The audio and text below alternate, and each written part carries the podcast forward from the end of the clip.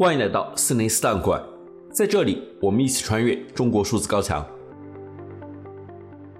二月二十七日，白宫要求政府机构在三十天内删除联邦设备上的 TikTok。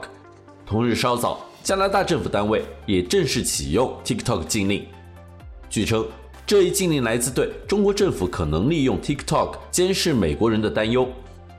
二十八日，外交部发言人毛宁对此回应称，美方如此惧怕一款应用，未免太不自信。让我们来听听这段声音。美国作为世界头号大国，竟然如此惧怕一款青年人喜欢的应用软件，未免太不自信了。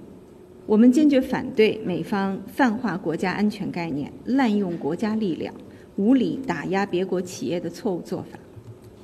美国政府应当切实尊重市场经济和公平竞争原则，停止无理打压有关企业，为各国企业在美国的投资经营提供开放。公平、非歧视的环境。而这一 “Call me by your name” 式的回应也引发了国内网民热议。目前，北京日报已将微博评论区开启评论精选，仅部分转发评论可见。微博网友是 YRR 呀评论说：“现在连评论区都放不开，哈哈哈哈。”微博网友新闻侧影评论说：“咱们制度自信，文化自信，那也放开推特、脸书、Ins，不要双标。”微博网友那个明宁好耐评论说：“哈哈哈哈，连中国人自己都要禁上 TikTok，还好意思说别人？到底谁不自信？”微博网友冬眠柚子茶则说：“关于不自信，我们有话要说。”微博网友事坏不休评论说：“你们再这样，张维为教授就要出来反驳你们。我们没进，只不过你不会上罢了。”微博网友特纯红双喜二零二三评论说：“说得好。”不自信的进一个，超自信的全都进了。微博网友你烦就对了则说，据说谷歌、YouTube、Facebook、WhatsApp 等公司均对外交部的回应表示支持和点赞。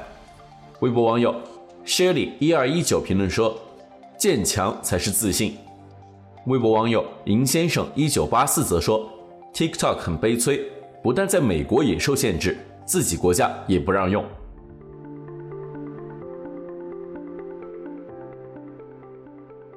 中国数字时代 （CDT） 致力于记录和传播中文互联网上被审查的信息，以及人们与审查对抗的努力。欢迎大家通过电报 Telegram 平台向我们投稿，为记录和对抗中国网络审查做出你的贡献。投稿地址请见本期播客的文字简介。